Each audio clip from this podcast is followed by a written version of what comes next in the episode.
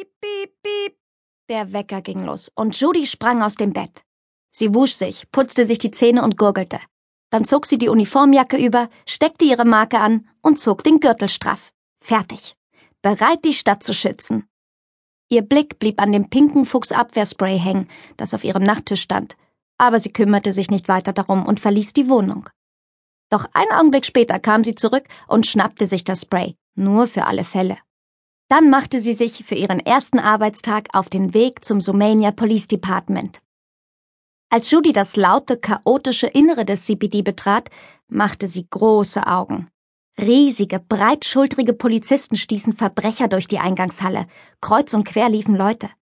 Sie schlängelte sich zwischen den bulligen Tieren hindurch zum Empfangsbereich, wo ein freundlich dreinblickender, pummeliger Gepard mit ein paar Polizeikollegen schwatzte. Judy setzte ein Lächeln auf, als sie sich dem Schalter näherte, doch der Gepard konnte sie gar nicht sehen, weil sie zu klein war. Entschuldigung, rief Judy zum Schalter hinauf. Hallo, hier bin ich, hier unten.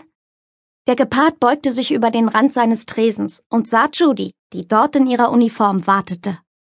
Oh mein Gott, es stimmt tatsächlich, rief er aus. Jetzt haben die echt einen Hasen eingestellt. Wow, ich muss sagen, du bist ja noch niedlicher, als ich dachte. Judy zuckte zusammen. Also, Sie wissen schon, dass für uns Hasen das Wort niedlich irgendwie, naja, ein bisschen. Oh, das tut mir leid, wirklich. Ausgerechnet ich, Benjamin Clawhauser, den alle nur für einen fetten, Donautkauenden Sonderling halten, komme mit solchen Klischees daher. Ist schon gut. Ähm, Sie, Sie haben da was, also, stammelte Judy, ohne recht zu wissen, wie sie es ausdrücken sollte.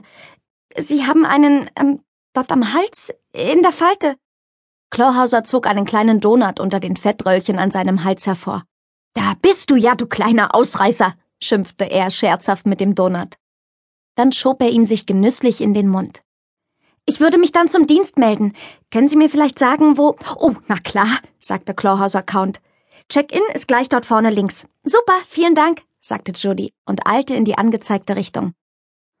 Oh, das arme kleine Häschen. Sie werden sie zum Frühstück fressen, murmelte er, als er ihr hinterherblickte. Im Konferenzraum für den Check-in machten sich Nashörner, Büffel, Nilpferde und Elefanten bereit für die Arbeit. Sie überragten Judy bei Weitem, aber das machte ihr nichts aus. Erwartungsvoll sprang sie auf einen der riesigen für Elefantengröße gemachten Stühle und sah sich im Raum um. Hi, Officer Hobbs, sagte Jody und streckte ihrem Sitznachbarn, einem massigen Nashorn, auf dessen Namensschild McHorn zu lesen war, die Pfote hin. Bereit, die Welt zu retten? fragte sie gut gelaunt. McCorn grunzte nur und schlug mit solcher Wucht ein, dass er Judy fast vom Stuhl fegte. Achtung!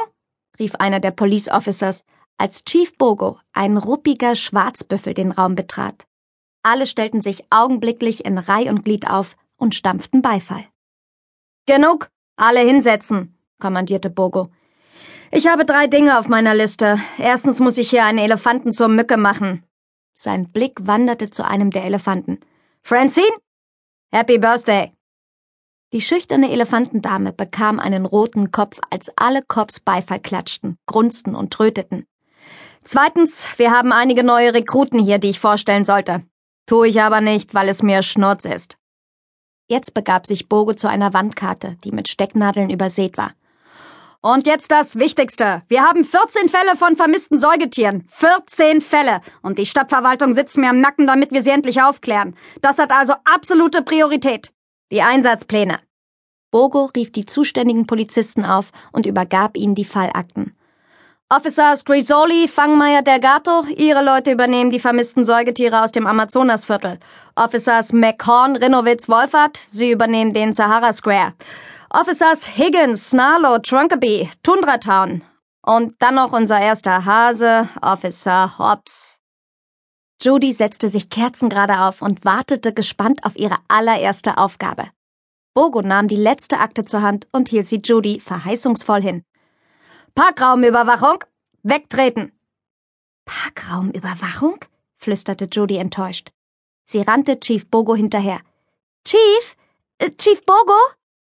Bogo drehte sich um, konnte aber niemanden sehen, bis er den Blick senkte und Judy unten an seinen Füßen stehen sah.